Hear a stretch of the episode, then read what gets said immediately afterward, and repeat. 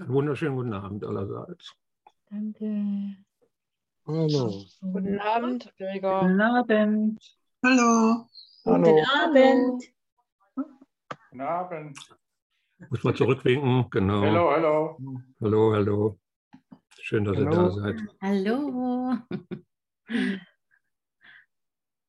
Gefangenschaft und Freiheit ist ja heute das Thema. Mhm. Schauen wir mal, wie wir da weiterkommen. Ja. Wissen wir alle Bescheid. Brauchen wir Ja. nicht das Thema. Ne? Wissen wir ja alle irgendwo Bescheid.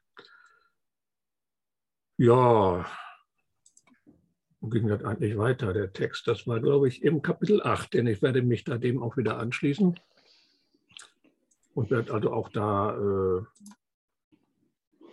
weitermachen, wo Andrea heute Morgen angefangen hat, in dem Kapitel 8.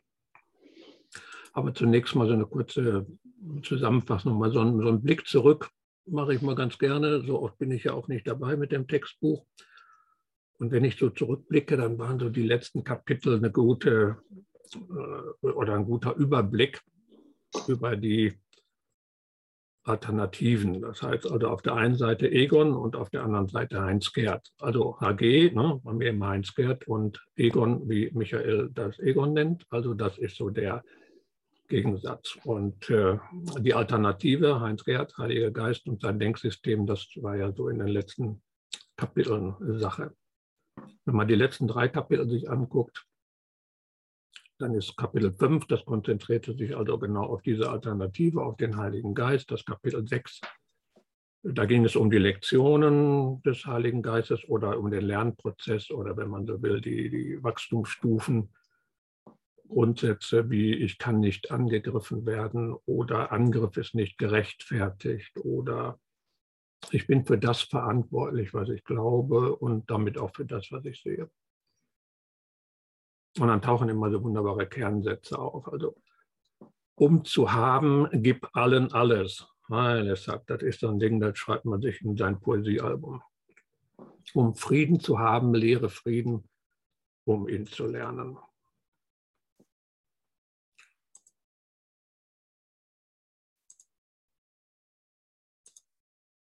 Da waren aber noch ein paar andere Sätze. Sei nur für Gott und sein Reich wachsam. Genau. Das gab es da auch noch. Aber wir sind ja noch im Anfang des Textbuches. Das heißt, äh, da werden die Lernschritte noch stark von den alten, vom alten Denksystem beeinflusst. Also die erwähnten Sätze werden dann auf das alte Denksystem angewendet. Da kommen dann so ganz äh, skurrile Mischungen mitunter raus. Werden wir aber nachher nochmal sehen, gerade wenn es um Gefangenschaft und Freiheit geht. Und dann haben wir das Kapitel 7, und das sagt eben, dass die Wachstumsprozesse eigentlich nur scheinbar sind, da es nichts gibt, was wachsen müsste. Also der Kurs bietet keine Bewusstseinserweiterung. Es gibt da nichts zu erweitern. Stattdessen geht es um die Erinnerung an einen Zustand der Gnade. Und das ist etwas, was wir nicht verdienen müssen, sondern die Gnade gehört uns schon immer, und zwar jedem.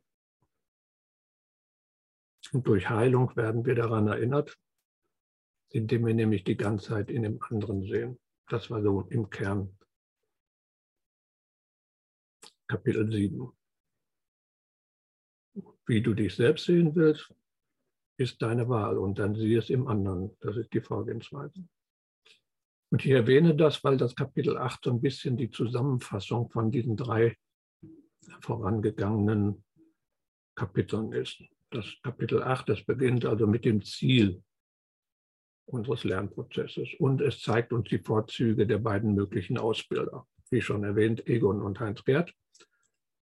Und ein paar Themen der vorherigen Kapitel, die werden wiederholt. Das ist aber das ganz normale Vorgehen hier von dem äh, Textbuch. Das dreht sich quasi aufsteigend, also wie eine Spirale, immer um dasselbe Thema. Beleuchtet das von scheinbar mit scheinbar verschiedenen Aspekten, erweitert die Anwendung der Ideen, ist dann irgendwo ein einheitliches, zusammenhängendes Gedankensystem entsteht oder Denksystem.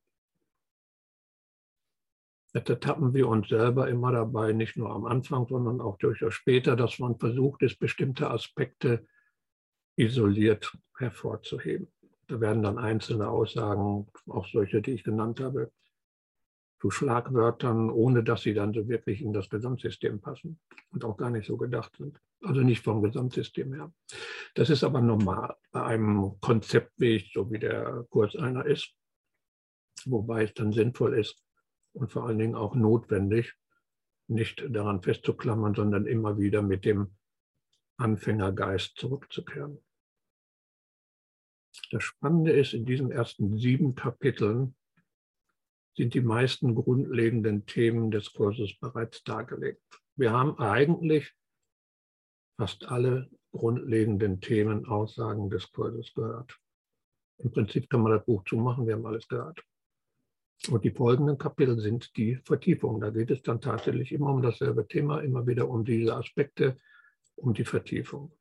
Beispielsweise im Kapitel 8 geht es um die allgemeine Einstellung zum Beispiel zum Körper. Irgendwo, wenn man das ganze Kapitel 8 sich mal anschaut. Kapitel 9 geht es um Vergebung, Kapitel 10 geht es um Heilung. Wobei aber das Hauptthema, hängt aber eng damit zusammen, jetzt in diesem Kapitel 8, in dem wir sind, der grundsätzliche Richtungswechsel ist, vom Ego zum Heiligen Geist. Und die Bereitschaft, die Denkmuster umzudrehen oder umzukehren. Und die Etablierung des Wunsches, die Trennung oder den gespaltenen Geist aufzuheben. Das betrifft vor allen Dingen unsere Identifikation. Die Bereitschaft, das aufzuheben, das, was wir glauben zu sein, aufzugeben, beziehungsweise die Trennung, die wir glauben zu sein, aufzuheben. Ich glaube, jetzt brauche ich einen Disclaimer, braucht man immer so irgendwo, ne? weil Deprivation, das heißt also plötzlich fliegt das Ich äh, irgendwo in die Ecke, ist ein anerkanntes psychisches Krankheitsbild. Ich muss daran denken, das ist aber auch schon länger her, das, hm, 98, 97 oder was, da hatte ich das Buch gelesen von Susanne Siegel, Kollision mit der Unendlichkeit. Die Dame stieg in Paris in einen Bus und dann war das Ich weg. Also nicht sie war weg, sondern das Ich war weg. Das hieß, äh, es gab niemanden mehr, der da handelte. Beispielsweise beim Busfahren war es das Empfinden, sie fährt jetzt nicht Bus, sondern da wird Bus gefahren. Es fährt Bus, keiner da, der Bus fährt. Sondern beim Kochen ging es darum, äh, es kocht. Aber es war niemand da, der kocht. Das hat sie also ziemlich aus der Kurve geworfen und äh, hat sie insgesamt zehn Jahre an äh, Angstzuständen beschert, weil sie ihr dieses Ich, diesen Handelnden, weil sie den wiederhaben wollte. War auch in allen möglichen äh, Behandlungen, bis dann irgendwann endlich ihr mal, ich glaube, das war ein Zen-Meister oder wer auch immer, gesagt hat, ey, also das, was du da erlebst, das ist das, was wir erreichen wollen, indem wir jahrzehntelang üben. Und das ist eben der Punkt, wenn du völlig unvorbereitet in ein solches Erlebnis hineinschlitterst, dann kann das tatsächlich zu Angstzuständen führen. Und das ist genau der Punkt, dass der Kurs als Konzeptweg da die Vorbereitung, das Ändern des Denkens voranstellt. Weil vorher, beispielsweise im Übungsbuch Teil 2, äh, als Zielsetzung in die wahre Wahrnehmung, und das ist letztendlich die Aufhebung der Identität oder die Änderung, der, die wahre Identität, die dabei rauskommt und nicht mehr die Person. Und diese Intention, die jetzt gerade auch in diesem Kapitel 8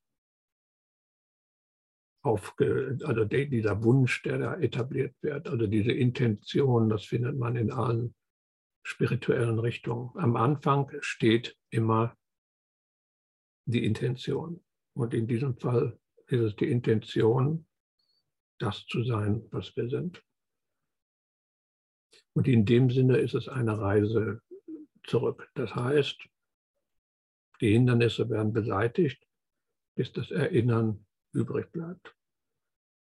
Denn es geht um Erinnern. Es geht also nicht um irgendwelche zusätzliche Erweiterungen, zusätzliche Erkenntnisse, sondern schlichtes Erinnern. Und das hat natürlich, wenn man das mit dem Erinnern als Reise zurück, Beseitigung der Hindernisse, wenn man das so praktiziert, hat es den Vorteil gegenüber dem Weg, wo du äh, dich mit dem Göttlichen äh, identifizierst oder äh, wo du dich mit dem Christus identifizierst. Es hat den Charme, dass du das Wirkliche nicht durch deine eigenen Vorstellungen vom Wirklichen zusätzlich verschleierst. Wenn du dich an das Wirkliche wendest, ohne es zu wissen, was das Wirkliche ist, woran wendest du dich da? Aber der umgekehrte Weg, nimm alles weg, was unwirklich ist, und dann bleibt das Wirkliche übrig. Und das ist in großen Teilen, nicht ausschließlich, in großen Teilen der Weg des Kurses. Und das Offensichtliche ist offensichtlich, ich konstruiere es nicht. Ich beseitige einfach alles, was nicht offensichtlich ist. Also ich konstruiere das Wirkliche nicht, sondern ich dekonstruiere, was nicht wirklich ist. So, jetzt hat jeder verstanden, jetzt reicht.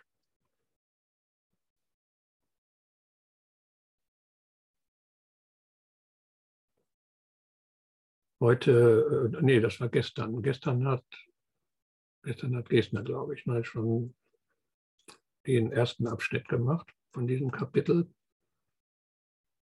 Da ist ein Satz, äh, also irgendwo, den muss man sich auf der Zunge zergehen lassen in diesem Abschnitt.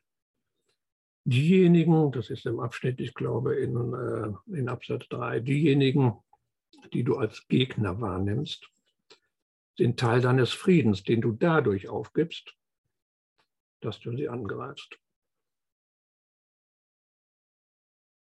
Ich glaube, Michael hat das gestern noch in das äh, auf Facebook in die Kurs in Wundern Gruppe gepostet, das auf ein Fluchblatt äh, geschrieben und über der Ukraine abgeworfen, dürfte nicht überall Zuspruch finden. Man muss sich das auf der Zunge zergehen lassen und muss diesen Satz sich einfach mal, mal in seinen Konsequenzen durchdenken. Der ist mir heute Morgen nochmal aufgefallen. Also als ich heute Morgen aufgewacht bin, ist mir dieser Satz auf einmal hängen geblieben und hat mich also ganz schön äh, geschummert.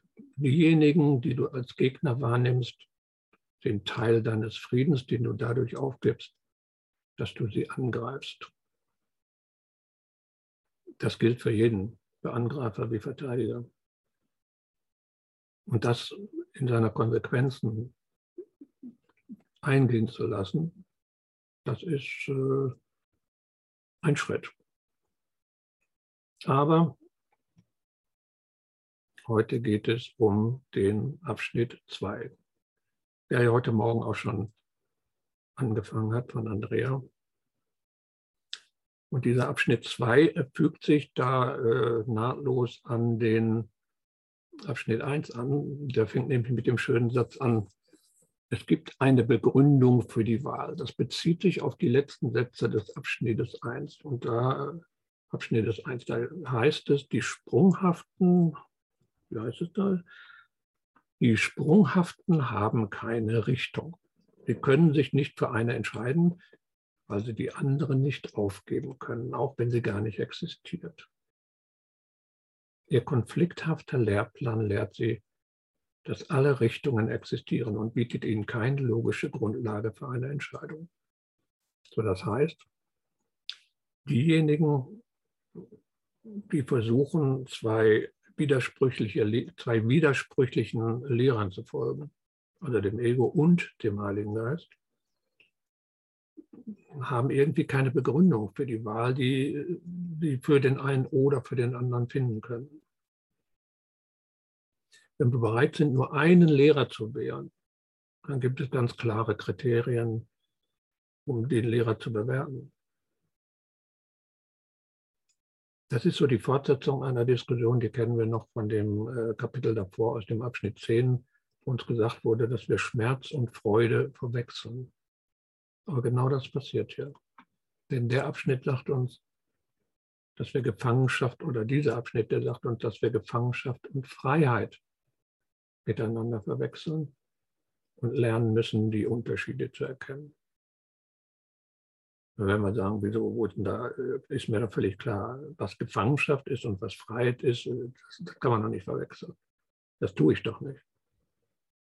Wir tun es alle. Alle, wie wir hier sind. Und in diesem Abschnitt werden die beiden Lehrer verglichen, nach ganz eindeutigen Kriterien. Also einmal nach dem Grad ihrer Kenntnis des Themas, nämlich die Natur unserer wahren Identität. Und da versagt das EU bei diesem Test, weil es nichts von dem weiß, was wir sind. Dann nach dem Grad, in dem die Lehre des jeweiligen Lehrers mit unserer Natur übereinstimmt, ein zweites Kriterium. Und nach dem Ausmaß, in dem uns die, Lehre des, die Lehre des einen oder des anderen Lehrers befreit. Und wenn man diese drei Kriterien ansetzt, kommt man nur zu einem Schluss, denn in allen drei Aspekten ist der Heilige Geist zweifellos die bessere Wahl. Aber wir machen heute oder jetzt ab dem Absatz 3 weiter. Und da muss ich doch mal ausprobieren, weil äh, ich nehme heute mal den etwas kompakteren Kurs. Das ist nicht so schwer, das gute Ding. Da kann man also mit dem hier schon, kommt man ein bisschen besser klar. Aber da ich den jetzt nicht hier so wie Karl Napp in der Hand halten will, versuche ich doch mal den. Habe ich noch nie gemacht, heute Premiere. Mal probieren, vielleicht klappt das. Mich entspannt zurückzulehnen und dann aus dem Ding da zu lesen. Ich mache das so, ich lese erstmal das ganze Ding. Wir machen heute den, äh, diesen, diesen ganzen Abschnitt. Ist da nicht mehr so wahnsinnig viel. Und ich lese den erstmal komplett vor. Und wenn du danach alles komplett gehört hast, dann kannst du auch nach Hause gehen und dann drüber nachdenken oder eben noch ein bisschen dabei bleiben, je nachdem. Lesen wir doch oder lese ich den doch einfach mal zunächst mal komplett vor. Das Ego kann dich gar nichts lehren, solange dein Wille frei ist, weil du nicht auf es hören wirst. Es ist nicht dein Wille, gefangen zu sein, weil dein Wille frei ist. Deshalb ist das Ego die Verleugnung des freien Willens. Es ist nie Gott, der dich zwingt, weil er seinen Willen mit dir teilt. Seine Stimme lehrt nur in Übereinstimmung mit seinem Willen. Aber das ist nicht die Lektion des Heiligen Geistes, weil das ist, was du bist. Die Lektion ist die, dass dein Wille und der Wille Gottes nicht in Disharmonie sein können, weil sie eins sind. Das hebt alles auf, was das Ego zu lehren versucht. Es ist also nicht nur die Richtung des Lehrplans, die konfliktfrei sein muss, sondern auch der Inhalt. Das Ego versucht dir beizubringen, dass du dich Gottes Willen widersetzen willst. Diese widernatürliche Lektion kann man nicht lernen und der Versuch, sie zu lernen, ist eine Verletzung deiner eigenen Freiheit, die dich deinen Willen fürchten lässt, weil er frei ist. Der Heilige Geist widersetzt sich jeder Gefangennahme des Willens eines Gottessohnes in der Erkenntnis, dass des Sohnes Wille derjenige des Vaters ist.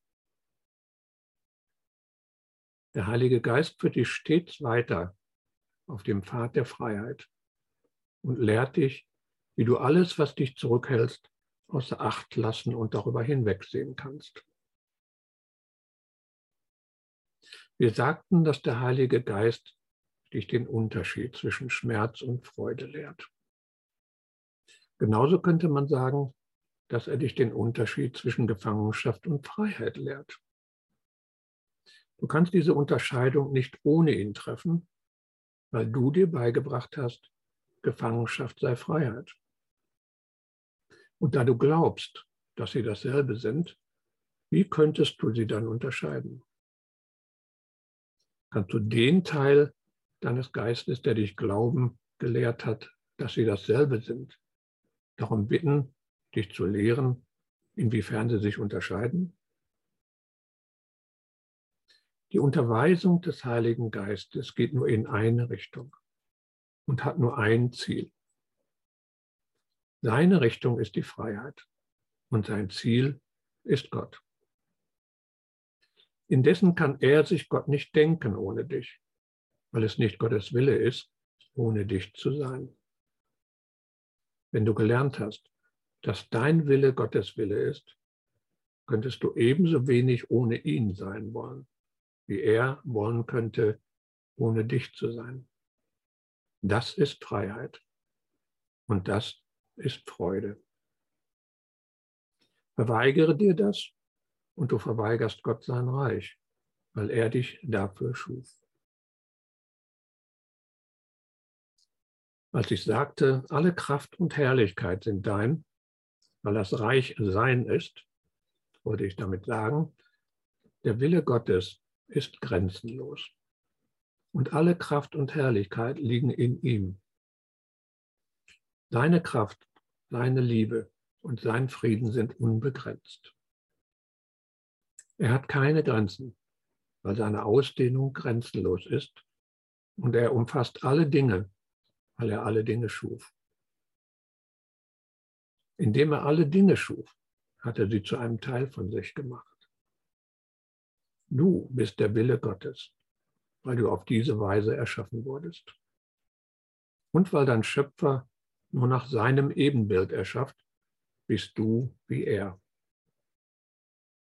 Du bist Teil von ihm, der alle Kraft ist und alle Herrlichkeit und bist deshalb genauso unbegrenzt wie er. An was sonst als alle Kraft und Herrlichkeit kann der Heilige Geist appellieren, um das Reich Gottes wiederherzustellen? Er appelliert also lediglich an das, was das Himmelreich ist und daran, dass er selber anerkennt, was es ist. Wenn du das anerkennst, bringst du die Anerkennung automatisch allen, weil du damit alle anerkannt hast. Durch dein Wiedererkennen wächst du ihres. Und durch das ihre dehnt sich deines aus. Das Erwachen alt leicht und freudig durch das Himmelreich als Antwort auf den Ruf für Gott. Das ist die natürliche Erwiderung eines jeden Gottessohnes auf die Stimme für seinen Schöpfer, also die Stimme für seine Schöpfungen und für seine eigene Ausdehnung ist.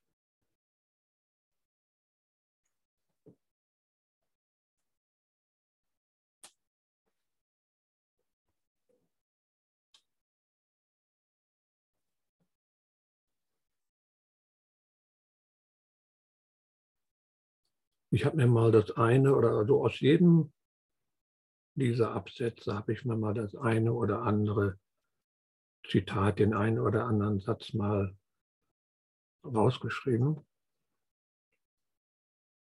und möchte diesen jeweiligen Satz einfach mal als Aufhänger nehmen. Denn da sind einige Kernpunkte drin, die sind interessant. Fangen wir also einfach mal mit dem Abschnitt, äh, nein, mit dem Absatz 3 an. Dort geht es um den freien Willen. Deswegen ist das Ego die Verleugnung des freien Willens.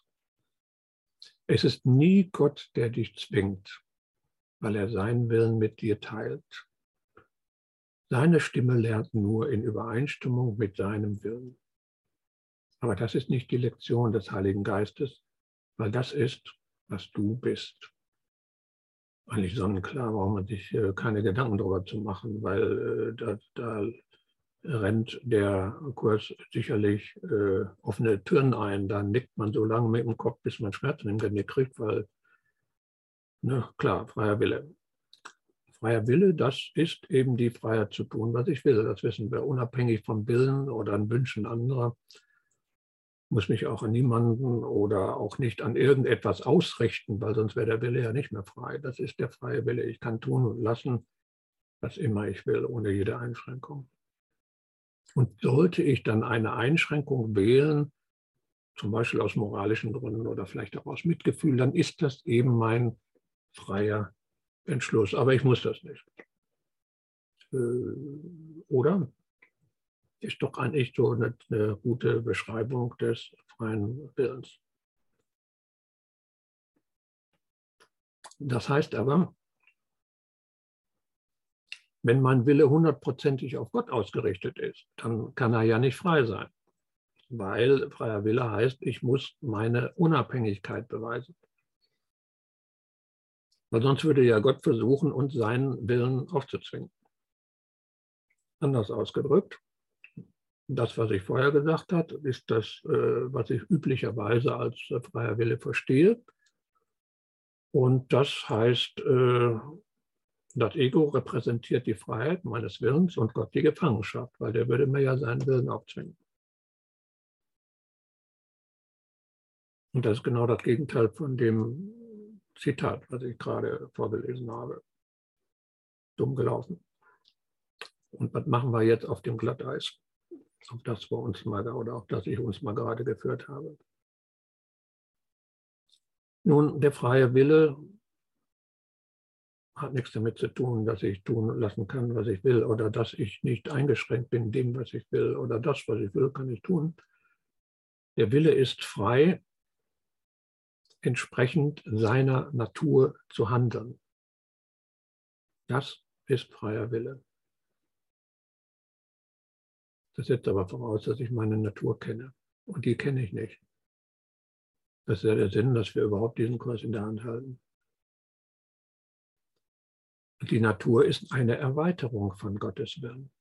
Das ist das, was in diesem Abschnitt drin steht. Und mein Wille ist nur dann frei, wenn er eins ist mit dem göttlichen Willen.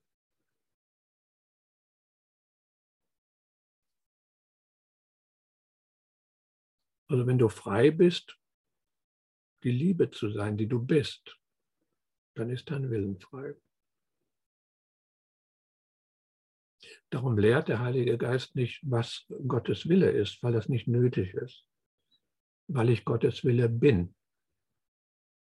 So steht es in diesem Absatz. Und grüßt dich dein Nachbar nicht und du wirst dann daraufhin ärgerlich, äh, weil du diesen grundunfreundlichen, äh, ah, ich spreche das Wort jetzt nicht aus, du hast ihm ja nichts getan, dann bist du nicht frei, sondern gefangen. Ich könnte jetzt noch tausend Vollpfostenbeispiele bringen, die das alles zeigen, wie unfrei ich denn bin, obwohl ich glaube, ich bin frei. Der andere schenkt meine Freiheit ein.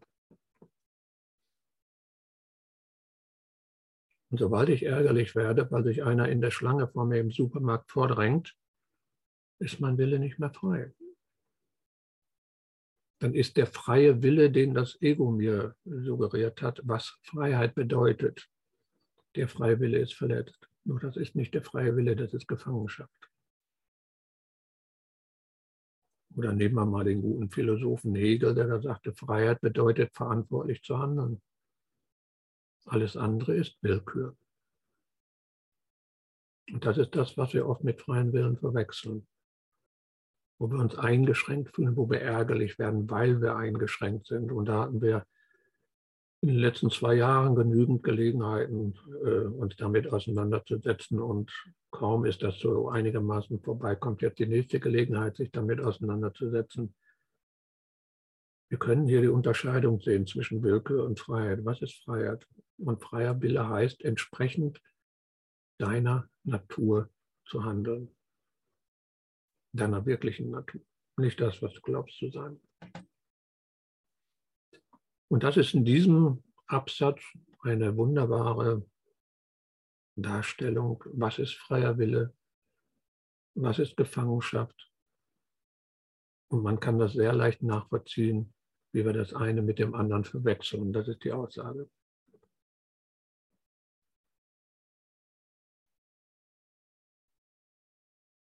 In dem Absatz 4 habe ich mir einen Satz rausgesucht. Das Ego versucht dir beizubringen, dass du dich Gottes Willen widersetzen willst. kann man gefühlsmäßig nachvollziehen, wenn man den Willen Gottes falsch versteht und nicht über meine eigene Identität. Denn dann stelle ich mir so Fragen wie, wie konnte Gott diesen Krieg in der Ukraine zulassen?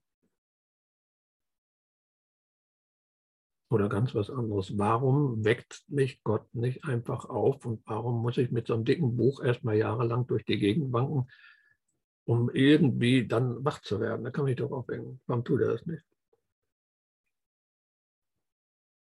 Und warum regnet das immer nur da, wo ich gerade bin? Hat Gott mich verlassen? Das ist genau der Versuch, mich Gottes Willen zu ersetzen. Und ihm zu unterstellen, dass er also irgendwie, also das funktioniert nicht so richtig, was er da tut, ne? weil ich fühle mich da eingeschränkt, Gefangenschaft. Und das Ego sagt mir, was, wie ich Freiheit erlange. Aber Gott kann uns die Freiheit des Willens nicht nehmen. Der freie Wille ist, wie man sagt man auf Deutsch, sakrosant. Der ist heilig, der ist, den kann ich nicht wegnehmen. Einfach deshalb, weil unser Wille mit seinem identisch ist. Und Gott schießt sich nicht selbst ins Knie. Und deshalb widersetzt sich der Heilige Geist auch allem, was unseren Willen einschränken würde, als Garant für unsere Identität. Denn wir sind der Wille Gottes. Der Wille ist identisch.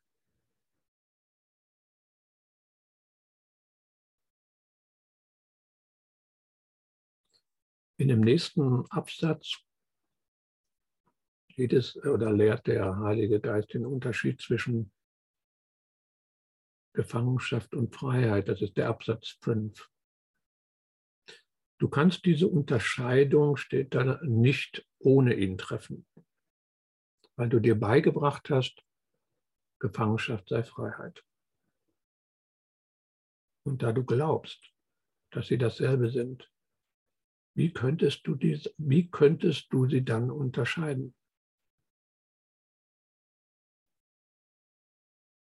Ist klar, wir sind natürlich voll davon überzeugt, wir wissen, was Freiheit bedeutet. Also Freiheit bedeutet, wir können uns unsere Wünsche erfüllen. Ohne Rücksicht auf andere Wesen handeln. In jeder Hinsicht uneingeschränkt sein. Vielleicht nehmen wir auch Rücksicht, klar, also meine Freiheit hört da, wo deine anfängt, kennen wir die Sprüche. Aber äh, nee, also ich will frei sein zu handeln. Und wenn meine Freiheit eingeschränkt ist, dann geht es aber zur Sache. begegnet dir jemand, der das sagt und der sich auch genauso verhält, dann nennst du ihn verrückt, aber selber glaubst du an die Freiheit. Oder ich lese in der Zeitung, fand ich spannend. Wenn es jemandem oder einer ganzen Branche schlecht geht, weil die Benzinpreise sind so hoch, dann jemand auf die Idee kommt, der Staat muss mir helfen, der muss dieser Branche helfen. Klar, kann man fordern. Ist auch durchaus legitim.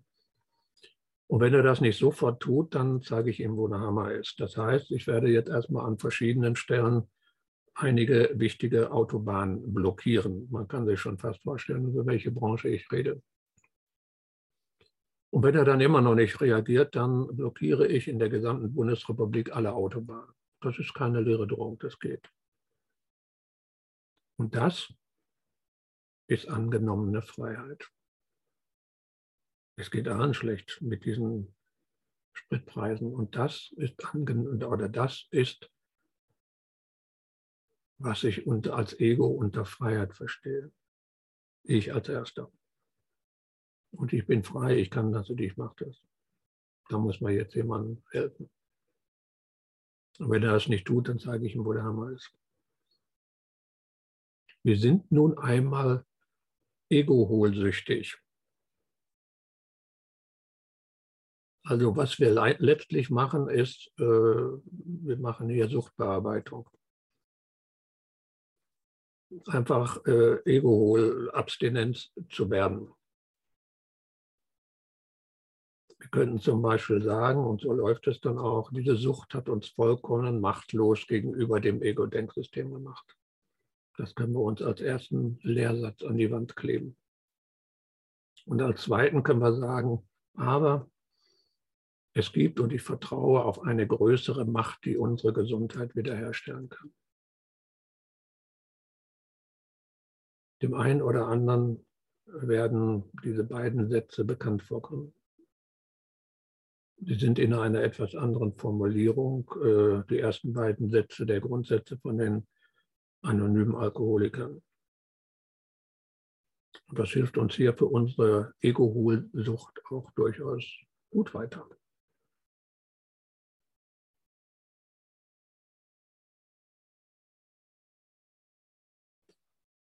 Im sechsten Absatz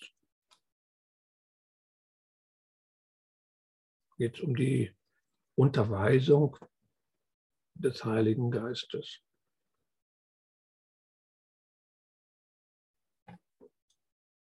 Die Unterweisung des Heiligen Geistes geht nur in eine Richtung und hat nur ein Ziel. Seine Richtung ist die Freiheit und sein Ziel ist Gott.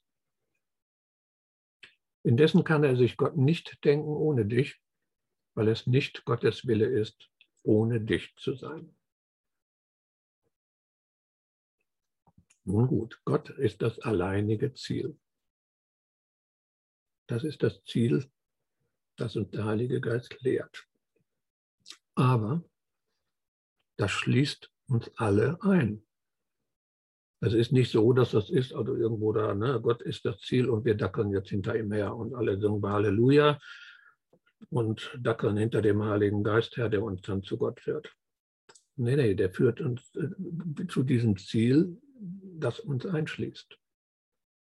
Das liegt daran, dass der Heilige Geist sich einen Gott, der uns nicht einschließt, gar nicht vorstellen kann. Und es ist Gottes Wille, wir sind wieder bei dem Willen, es ist Gottes Wille, uns einzuschließen. Nicht abzuschließen, nicht gefangen zu nehmen, sondern wir sind eingeschlossen in Gottes Wille. Wir sind Gottes Wille. Wir sind das Ziel. Da ist nicht irgendein abstrakter Gott, der das Ziel ist, sondern wir sind das Ziel. wie heißt es so schön in der Lektion 74, es gibt keinen Willen außer den Willen Gottes. Und das schließt uns ein. Wir sind das Ziel.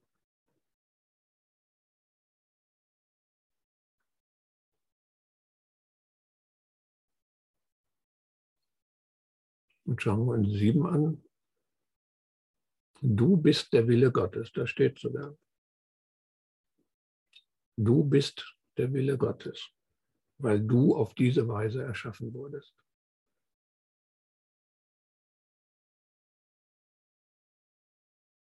Und dann kommen die Attribute dieser Schöpfung.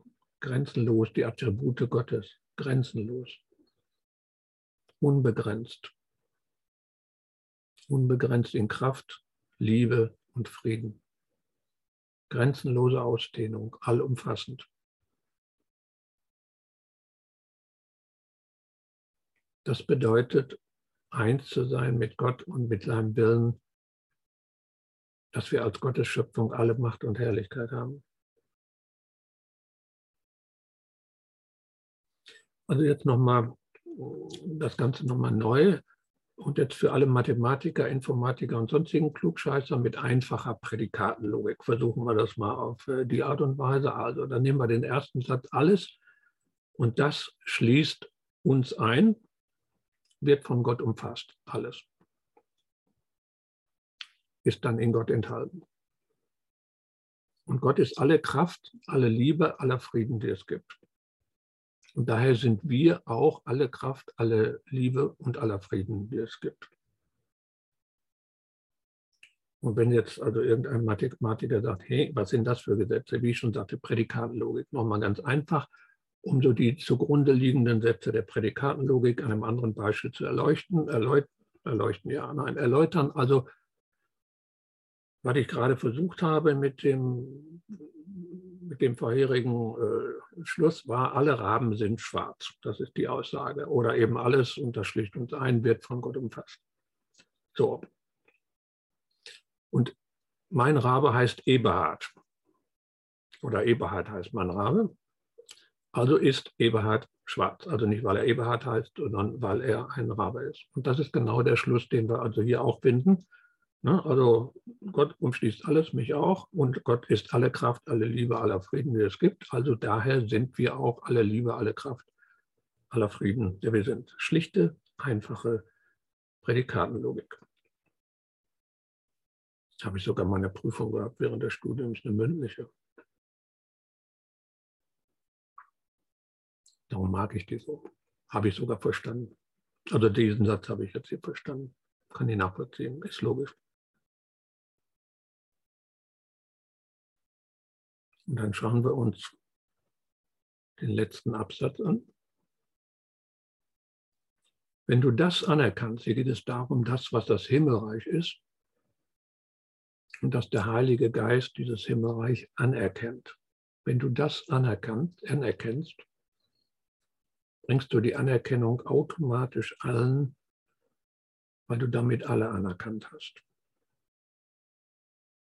Durch dein Wiedererkennen wächst du ihres und durch das ihre dehnt sich deines aus.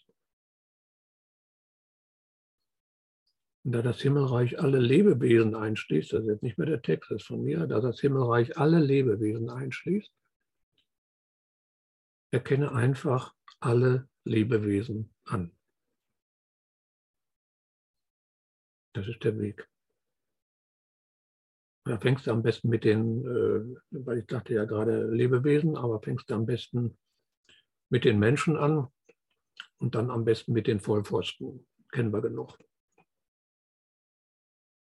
Man kann zum Beispiel hingehen und kann sich eine Liste machen seiner Lieblingsvollpfosten. Und dann brauche ich mir die nur einfach mal durchzugehen, fange ich oben an in der Liste und gehe dann da durch und stelle mir vor, ah ja, okay, warum ist es ein Vollpfosten? Ah, genau, der guckt mich mal so schräg an oder der hat mir die Gehaltserhöhung versagt oder ach, ich finde da genügend Gründe. Und dann schließt du ab mit dem einfachen Satz oder mit der einfachen Frage, kann ich das in Liebe umwandeln? Und dann nimmst du den nächsten. Und in der Hoffnung, äh, dass du jetzt, das kann man irgendwo, das kann man jeden Tag machen, findest immer neue Vollpfosten oder diese kann, aber dann gehst du eben da durch. Und in der Hoffnung, dass du da jetzt nicht jeden Tag das Telefonbuch durchgehst, weniger ist mehr. Also diese Liste sollte dann äh, überschaubar bleiben. Und Kurslehrer sind natürlich auch Lebewesen, völlig klar. Bei Kurslehrern gibt es genauso viele Vollpfosten, nicht das Problem. Aber der entscheidende Satz ist, wenn ich festgestellt habe, selbstverständlich, das ist das Größte, na okay, also äh, kann ich das in Liebe umwandeln. Das ist der entscheidende Satz, nicht schwer. Das kann man auch täglich machen, im Supermarkt, im Büro, auf der Autobahn. Da brauche ich noch mal ein Telefonbuch.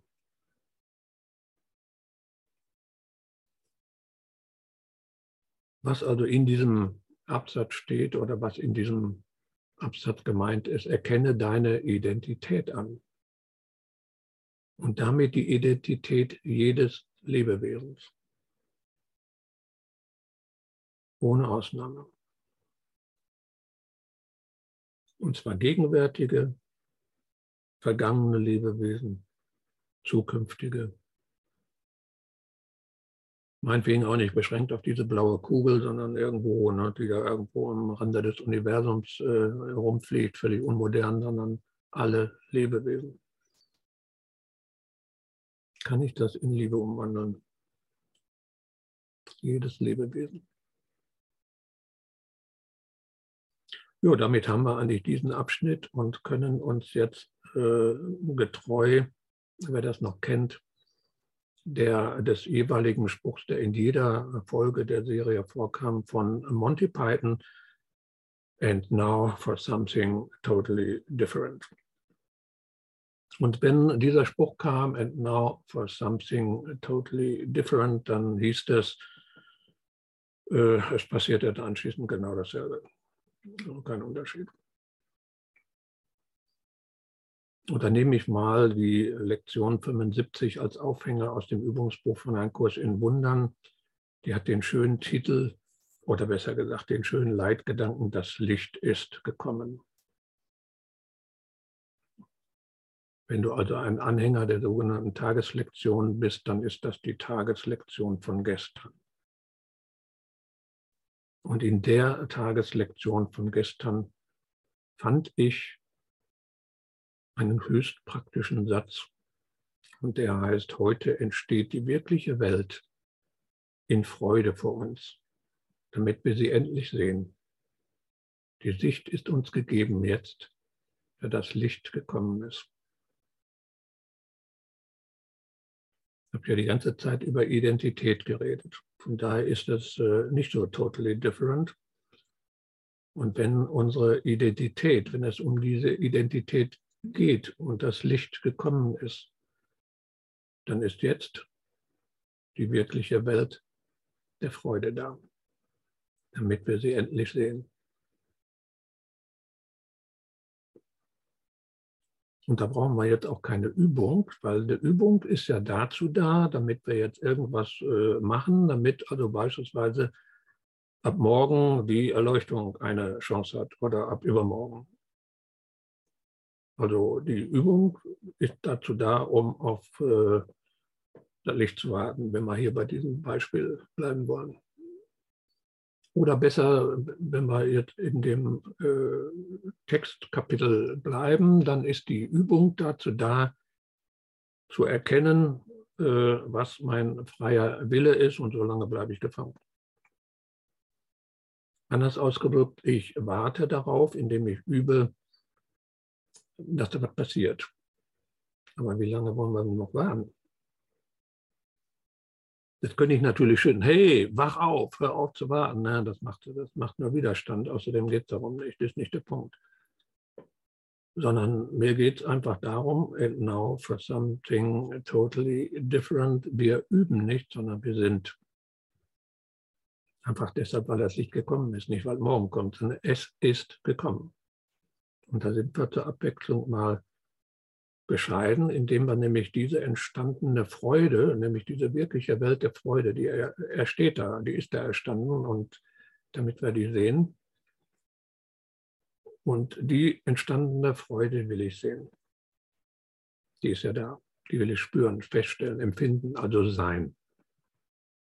So als äh, bescheidener Mindeststandard, sage ich mal, äh, ich will mich wohlfühlen. Wir wollen ja nicht irgendwie überschwänglich sein und zu viel verlangen, aber ich will mich wohlfühlen. Sich wohlfühlen ist ein eindeutiger Begriff. Und wenn da also die wirkliche Welt der Freude entsteht, dann muss das damit zu tun haben, dass ich mich wohlfühle. Ein allgemeines Empfinden, ein allgemeines Gefühl des Wohlbefindens. Jetzt könnte man äh, ein Haar darüber in der Suppe finden. Äh, was bedeutet Wohlfühlen? Also wenn das die Frage ist, dann ist das, was wir jetzt mal gerade ausprobieren, nicht unbedingt der Mühe für dich wert.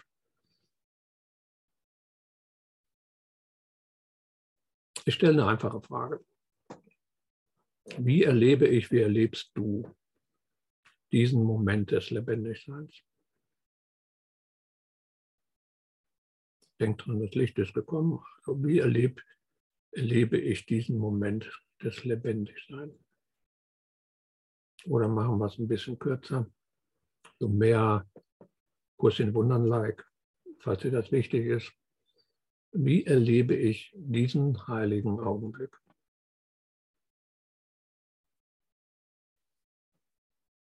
Der erste Schritt ist, begreif einfach die Tatsache, dass genau dieser Augenblick, der jetzt geschieht, der einzige Augenblick ist, in dem du lebst. Und darum ist es ein heiliger Augenblick. Es gibt keinen anderen.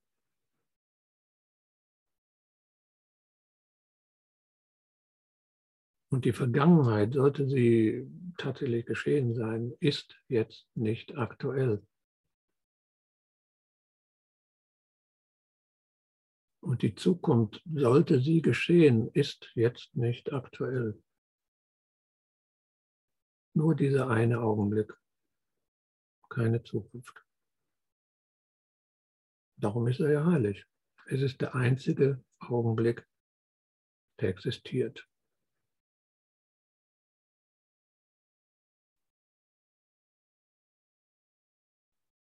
Und ob du dich gestern wohlgefühlt hast, das bedeutet nichts, wenn du dich jetzt nicht wohlfühlst.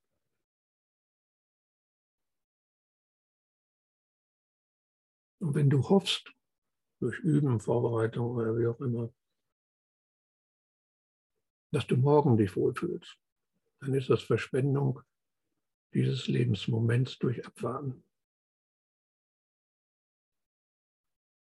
Was bekommst du durch Abwarten? Mehr Abwarten. Der Ausgangspunkt ist immer hier, in diesem Augenblick, in der Zeit und an dem Ort. Und das Schöne ist, hast du ihn dieses Mal verpasst, diesen Augenblick, hast du sofort eine neue Chance. Weil es ist, das Leben ist hervorragend, um dir solche Gelegenheiten zu bieten. Falls du es nicht als bedeutungslos abweist. Das Licht ist gekommen. Wie erlebe ich diesen heiligen Augenblick? Könnte sein, dass du die Frage unwillkürlich anders verstehst. Wohin schaust du, wenn du die Frage hörst, wie erlebe ich diesen heiligen Augenblick? Prüfst du jetzt deine Gefühle oder deine Empfindung. Und zwar da, wo die Gefühle spürbar werden, meistens so irgendwo auf der, auf der Achse vom Beckenboden bis zum Hals. Da kann man dann auch körperlich die Gefühle spüren. Guckst du dahin. Das ist so eine Art Reflex. Wie erlebe ich oder was erlebe ich in diesem Augenblick? Ah ja, dann gucke ich auf die Gefühle, dann gucke ich also irgendwo auf das Empfinden, auf das körperliche Empfinden. Ich meine, das ist schon insofern ganz gut, äh, die Welt, denn das ist außerhalb von dir. Alles das, was du da fühlst, denkst, riechst, schmeckst, siehst. Aber trotzdem, das ist nicht etwas, was wir mal jetzt zur Seite schieben, sondern wir nutzen die Welt als Mittel. Das Licht ist gekommen, also muss dieses Licht da draußen in der Welt sichtbar sein. Genau gesagt, wir benutzen unsere Wahrnehmung als Mittel. Oder noch präziser, wir benutzen die Inhalte unseres Gewahrseins als Mittel, die Objekte. Alles das, was du siehst, hörst, riechst, schmeckst, körperlich empfindest, was du denkst, was du fühlst. Denn das sind Projektionen des Geistes auf sich selber als Leinwand. Der Geist hat sich selber, das ist die Einführung des Bewusstseins, er hat sich selber scheinbar gespalten und projiziert jetzt alles das, was du außerhalb erfährst, auf sich selbst als Leinwand. Und dieser Geist ist zeitlos. Der ist weder unendlich oder ewig, sondern der ist eine perfekte Ausdehnung der einen Wirklichkeit. Also kannst du die Widerspiegelung dieser Perfektion in seinen Projektionen wahrnehmen. Das Licht ist gekommen, falls du dich nicht anders entscheidest.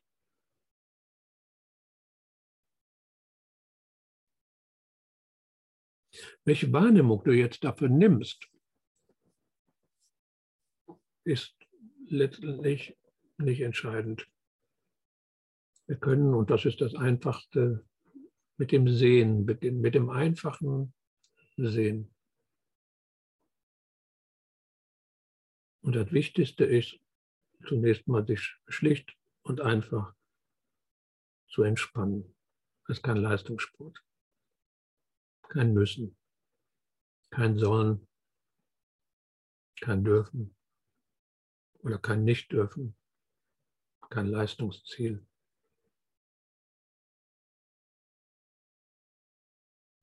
Also lass einfach mal den Blick durch den Raum streifen zu den verschiedenen Gegenständen. Ohne da irgendwie jetzt an einem Gegenstand äh, hängen zu bleiben, einfach oben mal durchschauen.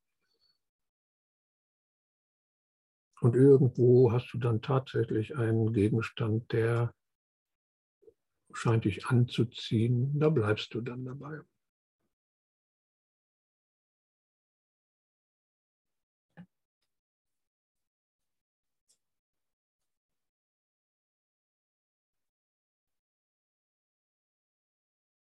Und wenn du diesen Gegenstand festgehalten hast, dann schließ die Augen. Und jetzt bemerkst du mit geschlossenen Augen, dass du den Gegenstand wahrscheinlich bereits mit einem Namen benannt hast. Oder es beginnen Vergleiche, Bewertungen oder Gedanken um diesen Gegenstand herum.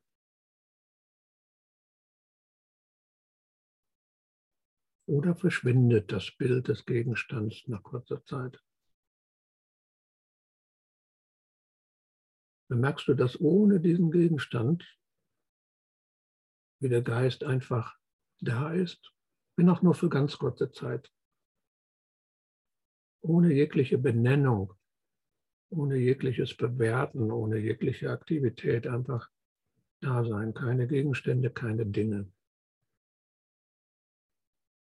Also quasi so wie das, was du aus den Augenwinkeln siehst, das Nicht-Besondere, wo du nicht so aus die Aufmerksamkeit hinlenkst. Das ist da, aber da ist keine Aufmerksamkeit. Du weißt, dass es da ist. Du bist einfach nur da.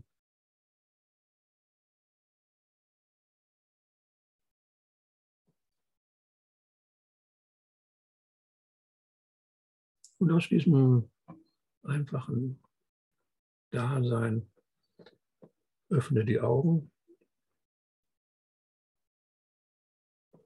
und dann nimm dir irgendeinen Gegenstand. Und nun, das kann derselbe sein, das kann auch ein anderer sein. Aber nun bist du besonders achtsam. Also du begegnest jetzt diesem Gegenstand mit sensorischer Achtsamkeit. Du schaust ihn dir an, der ist, was immer es sein mag. Du nimmst alles über ihn wahr. Erkunde mal, was du so über diesen Gegenstand siehst. Deine Form, die hat eine bestimmte Farbe, vielleicht Größe, aber dann auch diese Strukturen, kleinere Strukturen an der Oberfläche.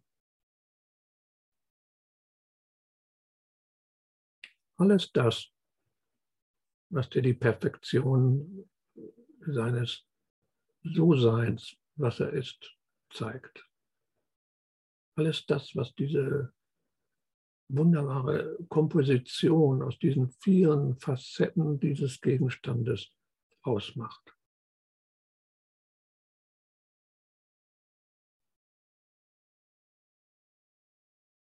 Und da sind keine, keine Geschichten, keine Etiketten, keine Assoziationen. Da ist nur die Perfektion dieses Gegenstandes. Einfach das, was du da siehst, in allen seinen wunderbaren Einzelheiten.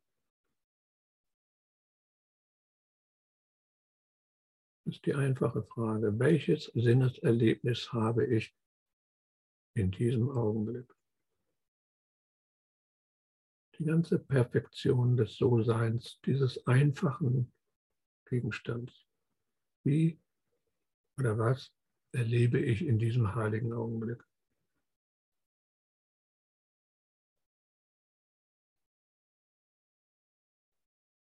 Und vielleicht ist da so ein kurzer, schillernder Augenblick des bloßen Gewahrseins. Einfach nur Gewahrsein. Das Licht ist gekommen.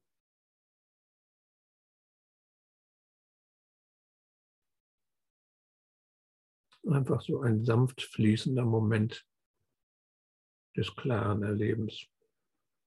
Irgendwie mit der Wirklichkeit verwoben, aber nicht von ihr getrennt.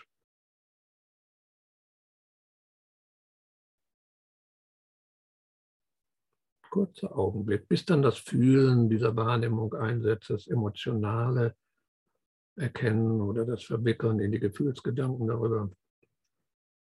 Aber dieser flüchtige Moment, das ist der Grund, warum wir das hier überhaupt machen. Dieses So-Sein eines einfachen Gegenstandes. Wie erlebe ich diesen heiligen Augenblick? Und jetzt bleib nochmal bei diesem Gegenstand und stell fest, wie du deine Aufmerksamkeit verwendest. Wie sammelst du Informationen über den Gegenstand? Da läuft so eine Art Programm ab.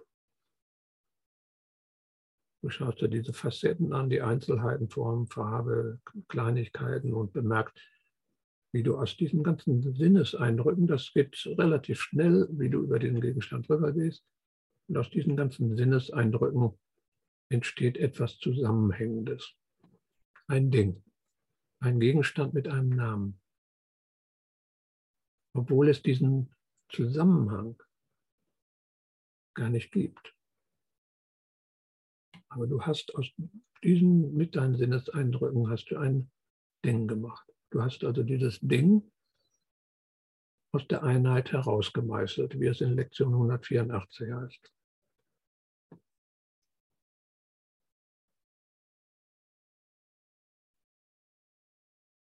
Und wie erlebe ich diesen heiligen Augenblick? Vielleicht hast du eine Ahnung, was ich mit diesem simplen, sich wohlfühlen anfangs gemeint habe. Und dass dies eigentlich nur eine Ausgangsposition ist, bis hin zur überwältigenden Präsenz dieses einen heiligen Augenblicks. Das Licht ist gekommen.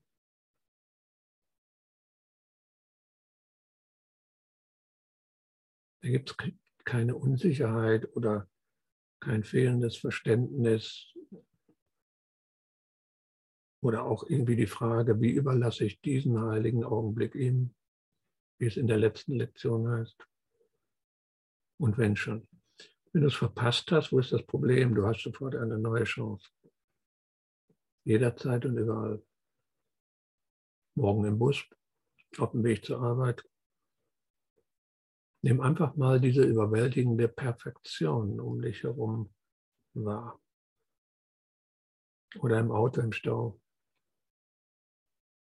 Oder vor der roten Ampel, diese unglaubliche Struktur dieses roten Diffusers mit seinen schillernden Lichtreflexen.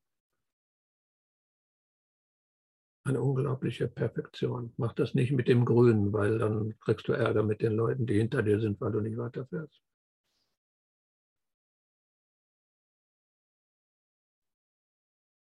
Oder schau dir die grandiose Perfektion deines Abwasch an nach dem Festmahl. Ein unglaublich perfektes Arrangement.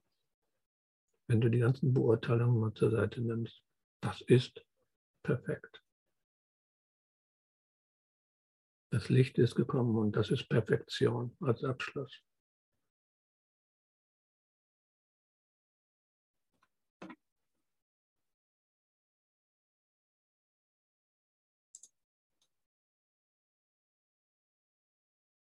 Und damit schließen wir für heute.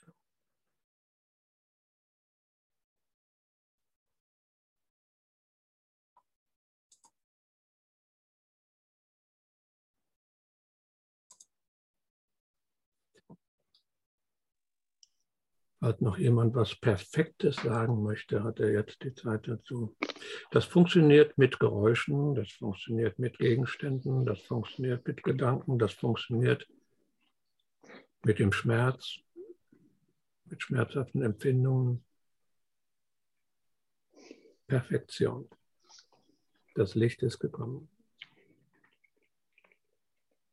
Ich möchte Danke sagen. Das Licht ist gekommen.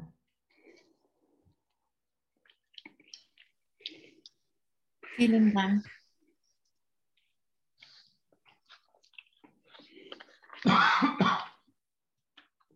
Das war Danke, Radio Tupnan, oder sage ich jetzt nicht.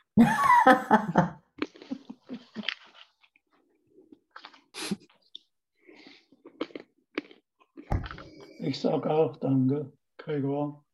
Das könntest du mal öfters machen.